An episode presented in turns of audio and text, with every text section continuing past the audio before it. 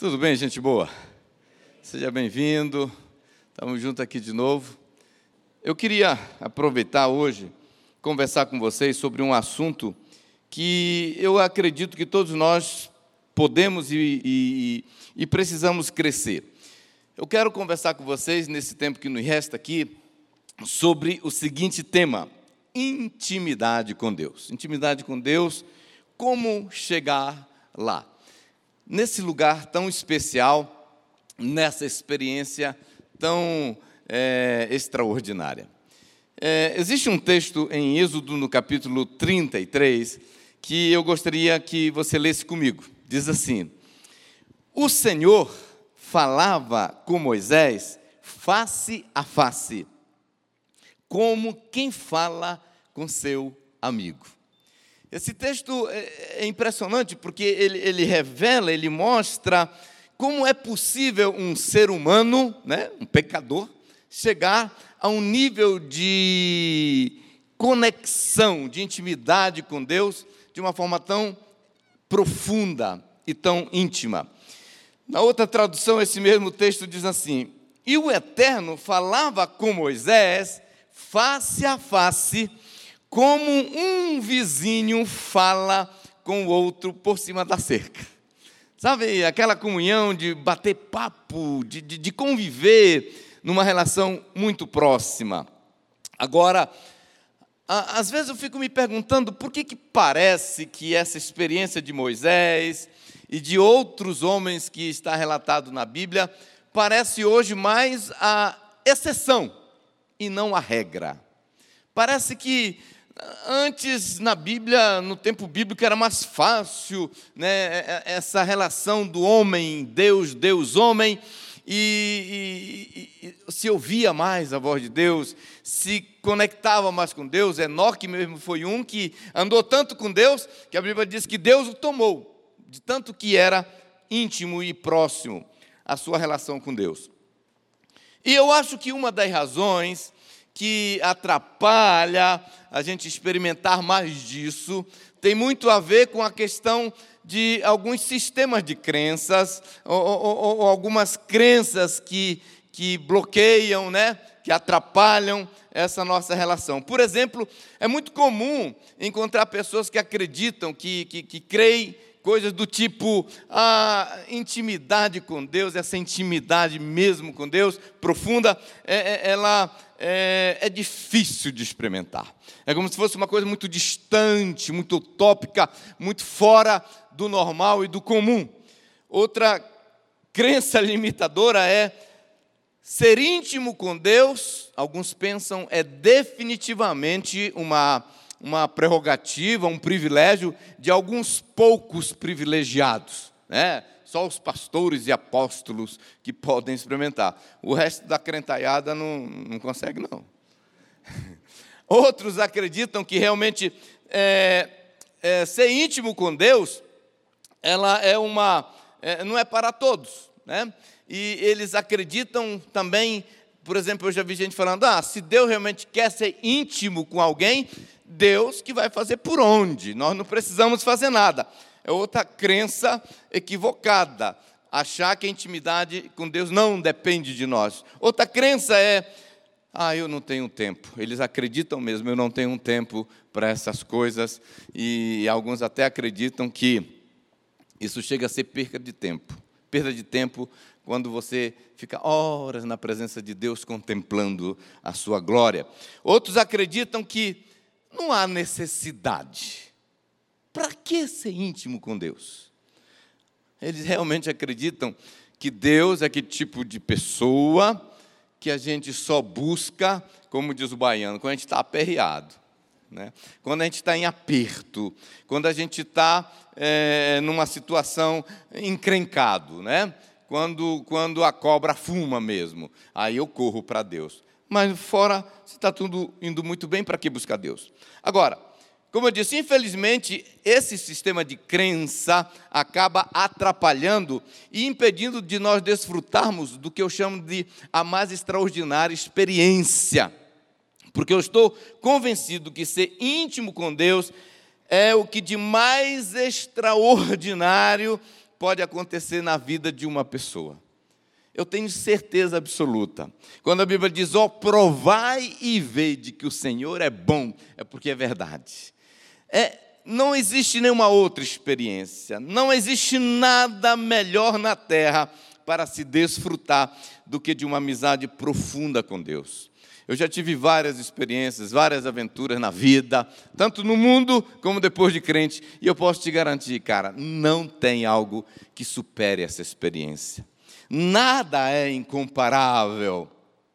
Nada satisfaz tanto, nada realiza tanto, nada completa tanto, nada é tão prazeroso quanto essa experiência com Deus. Isso supera qualquer aventura, qualquer loucura, né? Estava falando do pastor Isaías, é um cara que gosta de fazer loucura, pular de paraquedas, essas coisas. Não existe essa emoção. Depois de um tempo com Deus, que você sabe que Deus esteve ali, você sai e fala: Meu Deus, qual um lugar melhor para estar? Qual experiência melhor do que essa? Agora, infelizmente, muitos cristãos não entendem isso, que a intimidade com Deus é o ponto alto do cristianismo. É o ponto alto. Não existe nenhuma outra experiência dentro do cristianismo que seja melhor do que isso. A intimidade é o ponto alto. Agora, é incrível que, apesar dessa ser uma realidade, pouca gente experimenta isso. O mais trágico é que, se a gente hoje perguntar para um cristão, um crente, um evangélico, e falar assim, cara, descreve para a gente qual tem sido, como foi ou como está a sua experiência de intimidade com Deus, essa trajetória de andar com Deus. No geral, nós vamos receber um, uma descrição do tipo, vão descrever para a gente uma experiência assim, ah, cara, eu, eu, eu me batizei nas águas em 1900 e, deixa eu ver, minha mãe ainda era jovem, né, faz algum tempinho, eu, eu já frequentei uma meia dúzia de igreja, não dei muito certo estou agora me, me, me, achando aqui na Pastor agora, tal. É, é, eu, eu, eu, eu, já, eu já até li alguns salmos da Bíblia, já li. Eu já fui a algumas conferências, acampamento. Eu já até ajudei e trabalhei em algumas, alguns ministérios da igreja. Na verdade, essa tem sido, em geral, a experiência que alguém tem para dizer: olha, essa é a minha experiência com Deus. Na melhor das versões, quando a gente fala, uau, o cara é crente, viu? O cara é crente. A melhor versão é alguém que já leu a Bíblia toda ou está tentando ler a Bíblia em um ano, ou ele é do tipo que fala, de vez em quando eu faço uma devocional, ou então é daquele tipo assim, olha, cara, eu, eu, eu procuro congregar fielmente. A experiência da melhor versão de um crente é essa. Eu, eu, eu sou fiel na minha, na minha igreja local, eu congrego fielmente, com raras exceções, no caso, quando chove, quando chove não dá, né? É, é, e também, ah, quando faz um sol muito bom que pede uma praia, né? Então, eu, ou é sol ou é a chuva que atrapalha. Mas, mas no geral, eu sou fiel, até aparecer uma coisa mais importante para fazer. É, outra coisa que eles falam é exatamente isso. Olha, eu, eu oro, né? É, eu sempre oro, tipo, aquele tipo de oração de obrigado, Senhor, por esse alimento e tal. É, essa tem sido, infelizmente. Por que, que é tão raso e tão raro uma experiência mais profunda com Deus? E a gente pergunta: será que é, esse, é isto que Deus tem para nós? Será que é até aqui que a gente pode ir? Definitivamente não. Mil vezes não. Deus tem algo mais. O convite de Deus é um convite especial para você entrar numa dimensão de intimidade, de amizade com Ele, de forma extraordinária. Agora, deixa eu te dizer, qual o caminho então? Antes de eu falar contigo sobre qual o caminho e como chegar lá, pelo menos aquilo que eu acredito que tem me, me ajudado a experimentar um pouquinho disso, eu quero falar contigo sobre algumas verdades que podem abrir caminho e trazer entendimento de como a gente pode chegar mais próximo desse lugar em Deus. Primeiro, é entender que intimidade profunda com Deus é uma experiência que todos podem ter.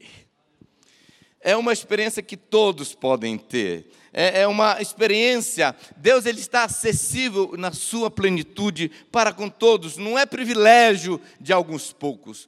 Todos nós podemos também, um dia, se escrevessem o novo do Novo Testamento, alguém ia falar sobre o seu nome, que era que conversava face a face com Deus como um amigo, como se escreve sobre Moisés hoje. Então, esse é o primeiro ponto. Segundo, podemos ter de Deus o quanto queremos ter de Deus.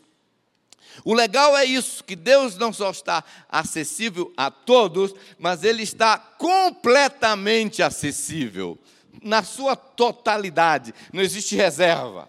Não existe esse negócio de você, não, cara. Você não pode, você não tem carteira para chegar no Santo dos Santos. Não. E, e, e, você pode ter de Deus o tanto que você quer. Eu gosto desse restaurante de buffet, de, de, de buffet que, que é à vontade. Né? Essa é a razão que as coisas precisam melhorar. Porque eu chego lá, ontem meu foi num desses. Pá! Entendeu? Eu quero fazer o meu dinheiro valer a pena. E é legal que você come de tudo, você pega o que está lá à vontade, pode voltar quantas vezes você quiser. Eu falo, nosso relacionamento com Deus é, é mais ou menos isso. Para você entender, você vai lá quantas vezes você quiser, você come, depende muito da sua fome. A experiência de intimidade com Deus é proporcional à sua fome. Terceiro, ninguém pode ser íntimo com Deus por você. Isso é uma verdade muito importante, que alguns esquecem, né? Porque tem gente que fala assim: vai lá, minha esposa, ora lá por nós, meia hora por ti, meia hora por mim. Não existe isso. A intimidade com Deus é, é pessoal. Ninguém pode fazer isso. Não dá para terceirizar. Entendeu? O pai não pode fazer isso pelo filho, o filho não pode fazer isso pelo pai, e, e, e vice-versa. O discipulador não pode fazer pelo discípulo, o discípulo não pode fazer pelo discipulador. O, o pastor Ebe é um homem de Deus, ele ora muito, mas ele ora, ele ora por você, ele ora por nós, mas a intimidade dele com Deus é ele com Deus. Não dá para ele nos substituir. Então ninguém pode ser íntimo com Deus por você. Isso é uma experiência pessoal. Outra coisa importante, não confunda Deus com. Não confunda Deus com. Tem muita gente que pensa que porque ele está no ministério, porque ele, ele congrega numa igreja local, ele, ele discipula ou é discipulado, ele, ele pensa que isso é Deus. Ele pensa que, que ir para a célula é Deus. Existe uma diferença muito grande entre isso. Tudo isso é muito bom. Precisamos, ajuda, coopera, Título não é, ah, eu sou apóstolo, agora automaticamente eu tenho comunhão e relacionamento com Deus. Não, não. Serviços prestados na igreja. Então não confunda essas coisas com Deus. Deus é Deus. Deus é uma pessoa, não uma função, não uma atividade, não um chamado. É possível eu estar fazendo coisas na igreja, envolvido em atividades eclesiásticas, religiosas, e está mais seco do que língua de papagaio no que diz respeito ao meu relacionamento com Deus. Então, é, isso é muito importante. Outra coisa, nada pode substituir a minha intimidade com Deus. Nada substitui a intimidade com Deus. Não tem como eu falar assim, olha, é, eu, eu, já fui para o discipulado hoje, então eu não preciso ser íntimo com Deus. É, eu já congreguei, não preciso ser íntimo. Eu estou lendo, pastor, um livro evangélico muito bom. Isso não substitui a sua intimidade com Deus. Ah, pastor, estou acompanhando no YouTube um, um, pregador, eu sou fã dele, gosto dele, amém. Continua lendo seu livro, ouvindo o pregador, desde que não seja herético, e, e, e, e não tem problema. O grande desafio é: isso não substitui o seu relacionamento pessoal, íntimo com Deus. O José do Egito, por exemplo, no Egito ele não tinha nem discipulador, pastor, igreja local, ele não tinha pai, ele não tinha um mentor, ele não tinha a Bíblia para ler, mas por que, que ele era um cara tão fechadão com Deus, tão, tão, tão é, conectado com Deus? Porque ele desenvolvia uma intimidade pessoal. Apesar de não ter todas essas coisas que hoje nós temos à vontade, ele não tinha, e mesmo assim era um cara que levava Deus muito a sério, porque ele tinha revelação, ele tinha amizade. Quando ele dizia, eu não vou fazer isso porque eu peco, eu ofendo meu amigo, eu, eu, eu, eu deixo meu amigo triste comigo. Ele tinha uma amizade com Deus de uma forma muito especial. Outra coisa muito importante, a intimidade com Deus nos coloca sempre numa posição privilegiada. Isso é um ponto muito importante. Quando você lembra disso, pelo menos isso me encoraja muito. É, é, é, é muito claro na Bíblia, em vários lugares, que os íntimos de Deus, eles desfrutam de privilégios que os que não são não desfrutam. Esses dias eu estava vendo uma, não era uma reportagem, um videozinho, onde o Neymar estava com seus amigos na casa dele, na mansão dele. Os caras estavam lá abrindo a geladeira do Neymar, tomando banho na piscina, comendo um churrasco. E eu falei, cara, os caras estão na mansão do, do Neymar. E eu pensei, por que, que estão lá? Porque são amigos dele. Era um moleque da mesma época, estão lá, são amigos dele. Tinha mais alguém lá? Não, sabe por quê? Porque ninguém é amigo dele. É muito simples. Tem coisas no reino que é assim. Salmo 25 diz assim, ó: A intimidade do Senhor é para os que o temem, aos quais ele dará a conhecer a sua aliança. Tem coisas que só os íntimos experimentam, ficam sabendo e desfrutam. Isso é um fato. Agora, entendendo tudo isso que eu te disse, eu quero compartilhar com você o que eu chamo do caminho das pedras para a intimidade com Deus.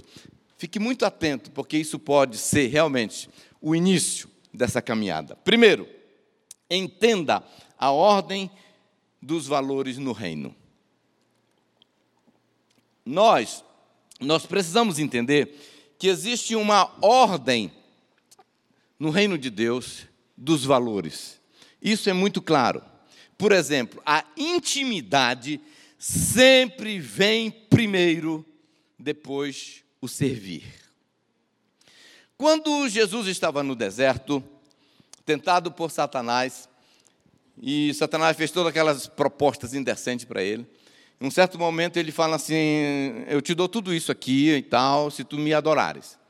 E olha o que Jesus respondeu. E nessa resposta de Jesus, ele deixou bem claro essa ordem natural dos valores no reino. Jesus disse assim, Mateus 4. Jesus lhe disse: Vá embora daqui, Satanás. As Escrituras dizem: adore ao Senhor seu Deus e sirva somente a Ele. A gente percebe que no texto bíblico Jesus deixa bem clara essa ordem. Primeiro, adore. Adore fala de intimidade, de comunhão, de relacionamento. Depois, sirva. Né? Eu gosto quando Jesus chega para o seu discípulo e fala: Eu não vos chamo de servo, servo é aquele que trabalha, que faz, que serve. Eu vos chamo de amigos. Ou seja, ele está atrás de relacionamento. Em Mateus 4,10, né, como nós lemos, mostra claramente essa ordem. Né? Agora, infelizmente, existe no meio cristão um apelo excessivo para fazer para Deus. E mais do que ser íntimo com Deus. Essa é uma tendência. A gente, irmão, canta aí, dança aí, segura aqui, prega aí, lidera ali. E a gente vai dando é, é, mais ênfase e, e, e, fazendo esse apelo. E, e devemos servir, devemos fazer o que Deus nos chamou para fazer, só que não podemos esquecer que, primeiro, adore ao Senhor seu Deus e sirva. Em Marcos 3,14, o texto continua trazendo entendimento sobre esse ponto, quando a palavra de Deus diz assim: Então designou doze para estarem com ele e para os enviar a pregar. Mais uma vez, nesse texto, a ordem de valores é muito clara. Primeiro, estar, comunhão relacionamento, intimidade. Depois, pregar. Então, nós precisamos lembrar disso. Isso é um fato. Deixa eu te mostrar dois textos no Velho Testamento que ajudam a gente a compreender isso. Em Samuel, no capítulo 3, a palavra de Deus diz o seguinte: olha só. O menino Samuel ministrava perante o Senhor sob a direção de Eli. Naqueles dias, raramente o Senhor falava e as visões não eram frequentes. A gente está vendo o menino Samuel fazendo o que aqui? ministrando, servindo perante o Senhor, trabalhando ali no templo. Mas no mesmo capítulo, no verso 7, olha o que, que diz a Bíblia.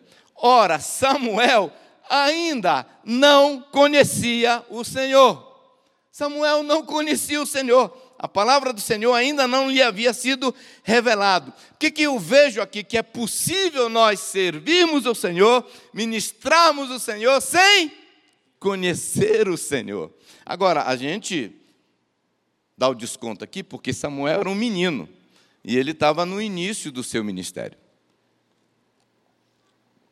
Agora, é importante lembrar que isso é característica, ministrar sem conhecer, é característica de um ministério infantil, um ministério de menino, não é de adulto.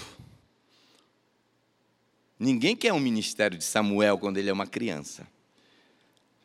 Mas isso mostra para a gente que é possível a gente fazer um monte de coisa para Deus, sem, no entanto, conhecer a Deus. Agora, o texto clássico que revela, que mostra essa inversão de valores, é o que está escrito em Mateus 7, 21. Olha o que o relato bíblico nos diz. Jesus falando: Nem todo o que me diz, Senhor, Senhor, entrará no reino dos céus, mas aquele que faz a vontade de meu Pai que está nos céus. Muitos, veja bem, essa palavra me chamou a atenção, muitos, não poucos, muitos naquele dia hão de dizer-me: Senhor, Senhor, porventura não temos nós profetizado em teu nome, em teu nome não expelimos demônios, e em teu nome não fizemos muitos milagres. Veja que esses caras não estavam de brincadeira. Eles estão fazendo. Não, não, não, era só ah, cantar, não era só segurar uma placa, não era só liderar um live. Eles estão fazendo coisas extraordinárias. Hoje nós ouvimos com o pastor Arão sobre profecia, né? como que é um nível espiritual que o cara flui. Estão profetizando, estão expulsando demônio. Olha, alguém aqui já expulsou um demônio? O que, que você faz quando manifesta um demônio? Oh, brabo, assim. Você se torna um Davi que sai saltando muralhas, né?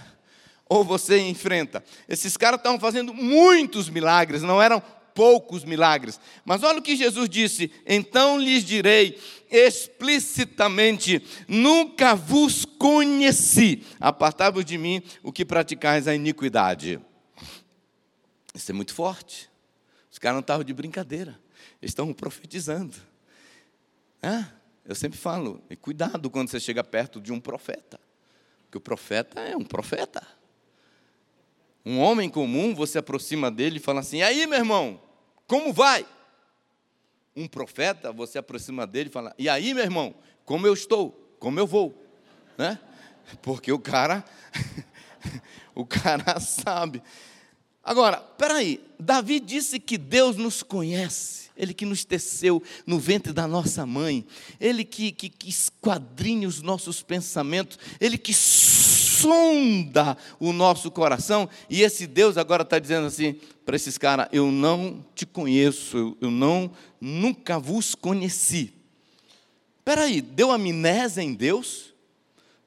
Porque a Bíblia diz que Deus sabe tudo, conhece tudo, é onisciente. Ele sabe o número do seu RG, ele conhece a sua conta bancária, o saldo que tem lá, se é vermelho, se é azul. Ele sabe para quem você deve. Ele até sabe que você não vem no culto, que aquele cara que você deve vem, você troca de culto. Ele sabe de tudo. Ele sabe, a Bíblia diz, quantos fios de cabelo nós temos na cabeça. Claro, ele agradece que alguns dá menos trabalho para ele fazer essa contagem, mas é um fato que ele sabe de tudo. Agora, quando a Bíblia diz, Jesus disse, eu nunca vos conheci, eu pensei que deveria, deveria Jesus dizer assim, vocês nunca me conheceram. Mas a verdade é que esse conhecimento ele é bilateral. E a palavra que no grego usado para essa palavra nunca te conheci, conheci, é a palavra ginosco. Os que entendem de, de grego me perdoem se a pronúncia não estiver correta. Mas segundo o Strong, naquela, aquele dicionário, é, diz assim: a ideia central é profunda intimidade dessa palavra. profunda intimidade. Na verdade, ele diz também que é uma expressão idiomática judaica para a relação sexual entre homem e mulher. Ou seja, é o ápice da intimidade. Porque esse é o ponto alto da intimidade. Igual Isaac e, e Rebeca, é, a Bíblia diz que quando Isaac viu Rebeca, ele a tomou, levou para a sua tenda e a conheceu. Todos nós sabemos o que aconteceu. Significa intimidade. Agora, o que, que nós queremos dizer? Que Deus quer intimidade. Por isso que eu uso uma frase: Deus tem muitos obreiros, mas poucos amigos. Muitos obreiros, mas poucos amigos. É dessa, desse conceito que vem aquela ideia de que muitas vezes nós estamos super envolvidos com a obra do Senhor, mas poucos envolvidos com o Senhor da obra.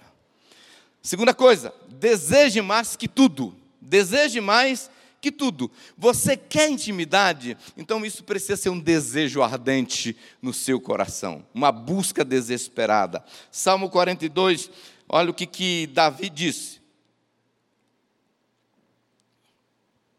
Como suspira a corça pelas correntes das águas, assim por ti, ó oh Deus, suspira minha alma. A minha alma tem sede de Deus, do Deus vivo. Quando irei e me verei perante a face de Deus? Era algo que, que Davi queria. Ele ficava como diz o pessoal lá, agoniado, quando ele não podia estar lá, ele queria ir para a presença de Deus. E ele faz um paralelo, uma comparação sobre a corça, ela desesperada no deserto, buscando um riacho, buscando um oásis para tomar uma água. Ele fala assim: assim como a corça está desesperada de sede, assim está minha alma por ti, Senhor. Assim suspira a minha alma. O que eu admiro em Davi é que ele tinha esse coração tão intenso, esse gritante desejo, esse desespero ardente pela presença de Deus. Ele queria isso, ele amava isso, ele, ele, ele amava estar com Deus. Tanto que quando Davi ele assume como rei, a primeira providência que ele toma é assinar um decreto: eu quero a arca de Deus. A arca representava a presença de Deus, a glória de Deus. E o cara providenciou um tabernáculo, adoração, intimidade com Deus o tempo todo. Saul, o rei antes dele, governou 40 anos. Nunca se preocupou com isso. É possível você ser um rei e ser indiferente à presença de Deus. Agora, Davi não. Davi, ele tinha um coração tão apaixonado por Deus, que ele, ele, ele escreve alguns salmos que a gente fala, meu Deus, ah, se eu chegasse lá, né? Salmo 130 diz assim: Anseio pelo Senhor, mais do que as sentinelas, anseio pelo amanhecer. Sim, mais que os sentinelas anseiam pelo amanhecer. Davi está fazendo um paralelo, uma comparação daqueles caras que fica, meu, no, no, no, exército, numa, numa guarita, no, numa vigilância ali, a noite inteira em pé com uma arma, e aí tudo que o cara quer que aconteça é que o dia amanheça. Ele está dizendo, cara, esses caras é igual, igual eu, eu quero Deus. Assim como é eles querem o sol, eu quero Deus. Assim como eles querem o amanhecer, eu quero Deus. Agora, eu costumo dizer que aqui deveria ser o título que mais deveria ser cobiçado pelos cristãos, é esse aqui: amigo de Deus. Eu quero ser amigo de Deus. Eu sei que alguns estão correndo para ser bispo, para ser bispo, apóstolo. Sabe, queridos, título nenhum deveria ser mais cobiçado do que esse amigo de Deus. Perguntava: o que você é na igreja? Eu sou só amigo de Deus.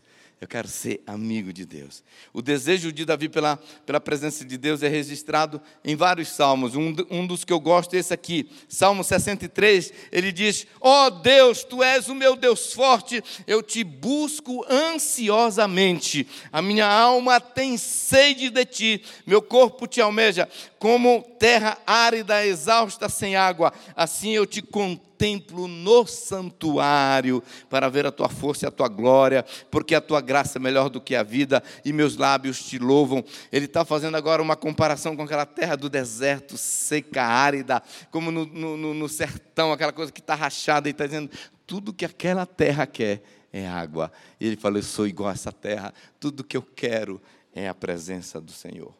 Que Deus crie em nós essa desenfreada paixão, esse desenfreado desejo, essa vontade pela intimidade com Deus. Por quê? Porque só experimentam intimidade aqueles que desejam intimidade. Terceira coisa, desacelere o ritmo. Se você quer mais de intimidade com Deus, quer ser mais amigo com Deus, você precisa desacelerar o ritmo. Nós vivemos numa cultura e numa geração que é uma loucura, esse frênese, correndo atrás de alguma coisa. Mas Marcos 1,35 diz algo muito interessante sobre Jesus. Ele diz: de madrugada, ainda era bem escuro, levantou-se, saiu e foi a um lugar deserto e ali orava. A gente vê essa cultura. Jesus, ele amava estar com Deus. Ele amava. E ele fazia isso. Mas hoje, infelizmente, o que se ouve é: pastor, não tem um tempo. Pastor, não tem um tempo, como eu disse no início, alguns acham até que ficar meia hora com Deus, contemplando, é, é perda de tempo. No geral, nós vemos exatamente o contrário. Muitos falam, não, eu preciso cuidar da minha casa e tal, e começam a inverter os valores. Deus vai lá para o fim da fila, na sua escala, na sua lista de prioridades. Por isso que eu sempre falo essa frase: muitos correndo atrás de uma vida melhor perderam o melhor da vida. E o que é o melhor da vida? É isso, provar e ver de que o Senhor é bom. Eu costumo dizer, cara, hoje a gente vai no cemitério e a gente vê aqueles túmulos dos crentes, dos evangélicos e até líderes que passaram por aqui, congregaram nas igrejas, até lideraram algumas delas, mas nunca entraram no território da experiência das experiências. Que experiência das experiências é essa? Essa amizade, essa vida íntima com Deus. Então, pare de acreditar que o que você. Pare de acreditar que você não tem tempo. Na verdade, você precisa começar a acreditar assim: o que está faltando é gestão de tempo. Porque a Maria, por exemplo, ela teve que desacelerar. A Marta não, a Marta continuou, mas Maria disse: Eu vou desacelerar. Eu quero ficar com ele, eu quero ficar quedado aos seus pés, aprendendo com ele. Eu tenho certeza que antes de Jesus chegar, Maria e Marta fizeram uma agenda, um checklist, o que, que Marta ia cuidar e o que, que Maria ia fazer. E as duas, não, vamos cuidar, o homem está chegando. Só que a Maria desacelerou. Disse, cara, não vou fazer isso agora não. Não é sempre que ele está aqui. Eu vou ficar com ele. Sabe, queridos, Desacelerar para estar com Deus é uma das decisões mais determinantes. Deus tem falado muito comigo sobre isso. Eu estou lendo um livro que está me desafiando demais sobre isso. Desacelera, desacelera, porque senão você fica igual uma barata. Eu tenho que fazer, eu tenho que fazer, eu tenho que fazer, eu tenho que fazer. E você não, no final você fala, Deus, você sabe, você viu, não tive tempo, até que eu queria. Conversa fiada. Nós temos que desacelerar. Outra coisa, concentre-se no amor dele por você, não no seu por ele. Por que, que eu quero falar esse ponto? Porque a intimidade com Deus esbarra nesse ponto. Eu, eu, eu cheguei à conclusão que para você experimentar de um profundo relacionamento com Deus, você precisa entender isso aqui que eu estou te falando.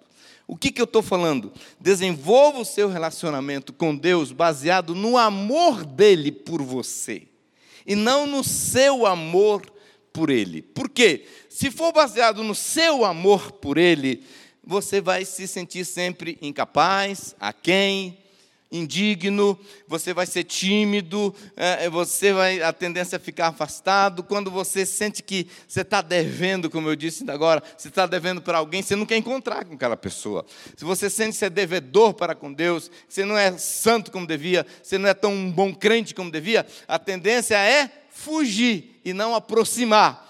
Por isso que nós precisamos focar o nosso relacionamento com Deus baseado no amor dele para comigo, porque eu sei que o amor dele não falha, o amor dele é perfeito. Então eu falo assim: eu sei que ele me ama. Então isso traz ousadia, intrepidez, vontade, disposição e a gente remove toda timidez, todo medo, toda culpa e você começa a desfrutar dessa intimidade com ele. É um fato que, se for baseado no nosso amor, nós nunca vamos sentir a vontade.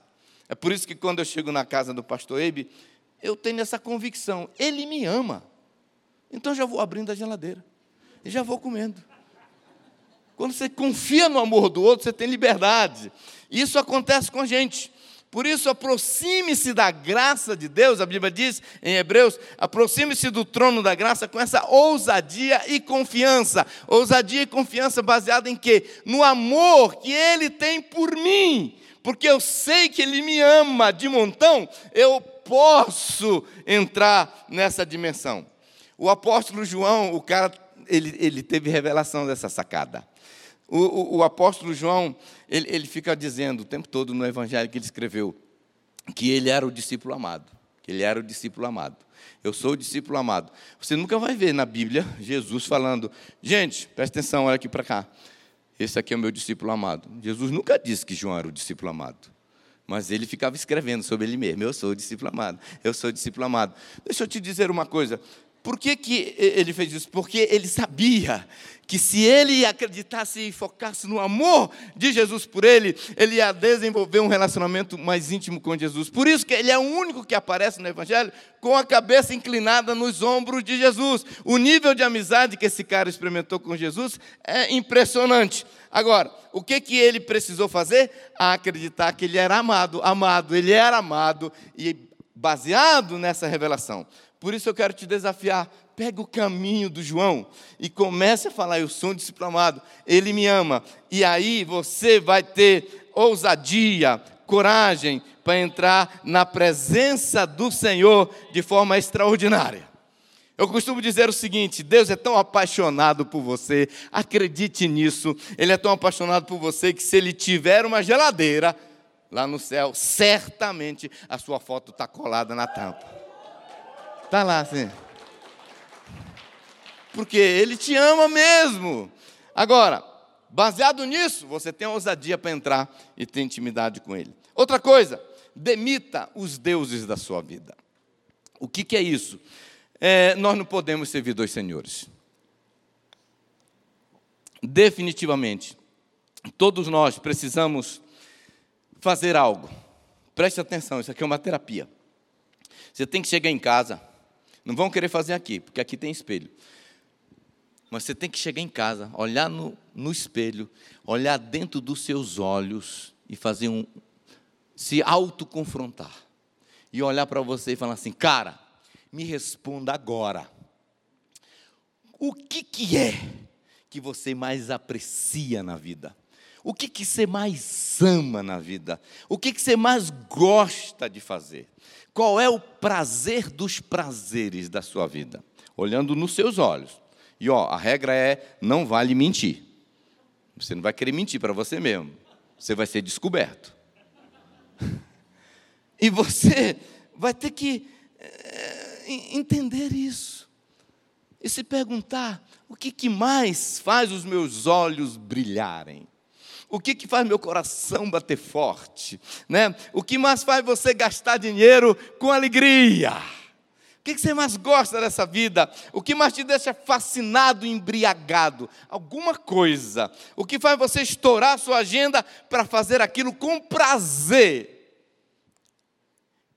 Com essas perguntas, você vai identificando o que eu chamo de os, os ídolos da sua vida os deuses da sua vida. Porque o que, que acontece, gente? De forma sutil e sorrateira, os ídolos vão tomando conta da nossa vida. E aí você vai identificar o que, que é, olhando nos seus olhos. E você vai ter que responder, cara, é o Corinthians. Cara, é, é, é, é a Netflix.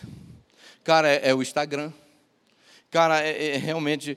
Aí você vai vendo. E, e, eu te digo, não necessariamente são coisas pecaminosas. São apenas coisas que estão roubando o lugar número um de Deus na sua vida.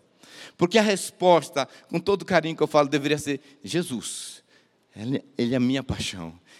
É o que eu mais gosto de fazer. O Instagram, então, meu irmão, vai estar liderando aí a lista.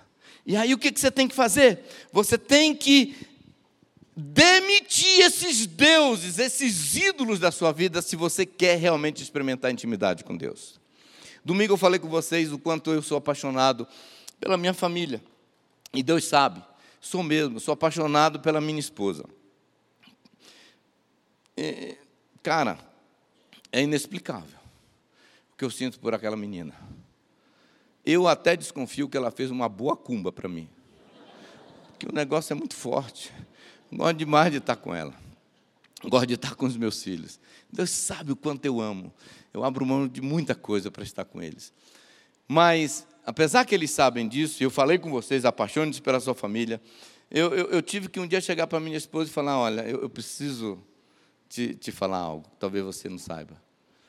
Eu te amo muito, você é a mulher da minha vida, mas tem alguém que eu amo mais, que eu gosto mais de estar com ele.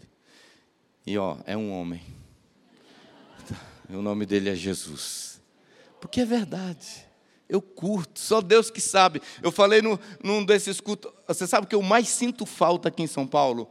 É que lá onde eu morava, a igreja tinha uma chácara pertinho de casa, 25 minutos, e eu toda sexta para lá. Eu amo ir para uma chácara, ficar sozinho com Deus, dois, três, quatro dias, amando, adorando, tendo comunhão. Se você tem uma chácara, me avisa. Queridos, deixa eu te dizer uma coisa com que você mais ama passar e gastar seu tempo.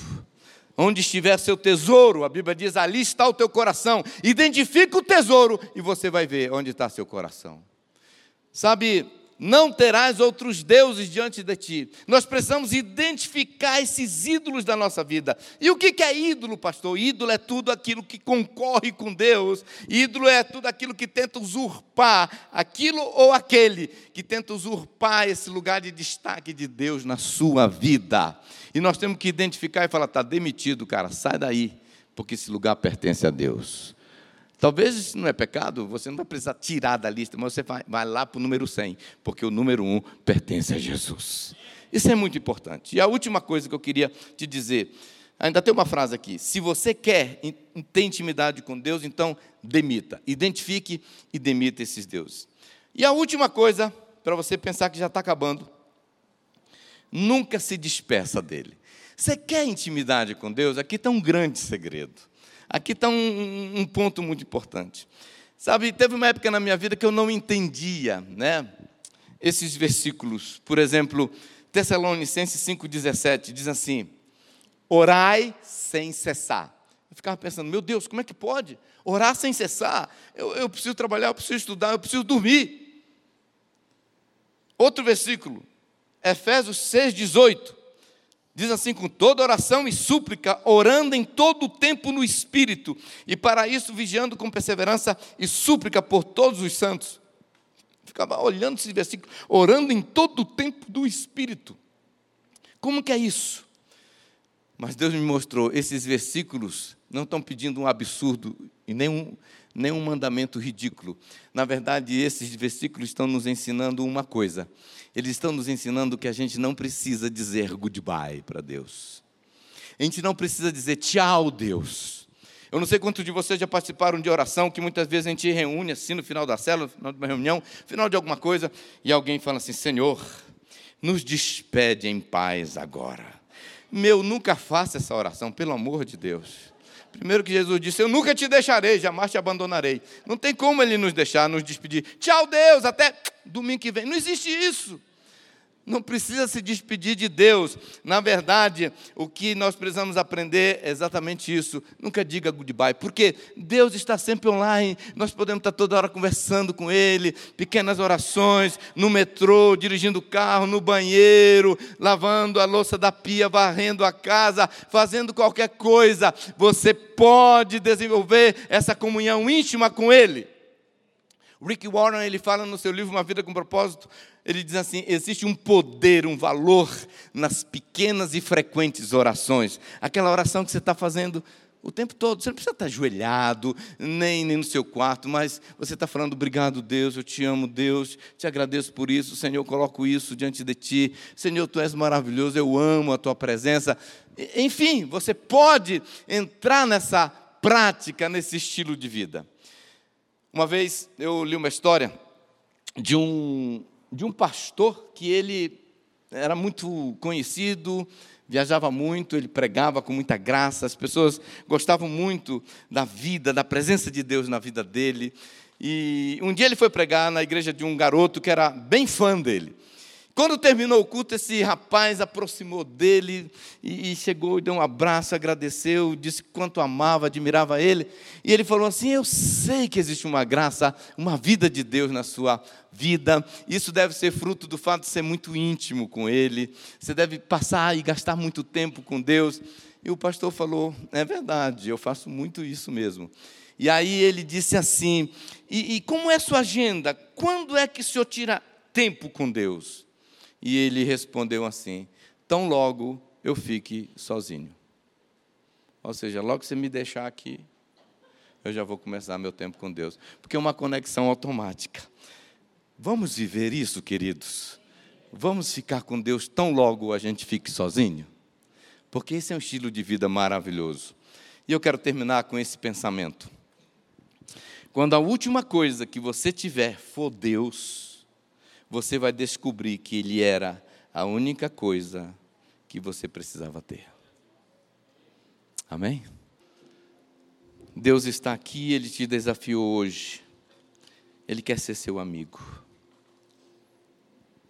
É possível um dia alguém escrever sobre você que você falava face a face com Deus. Como um amigo conversa com o outro por cima de uma cerca.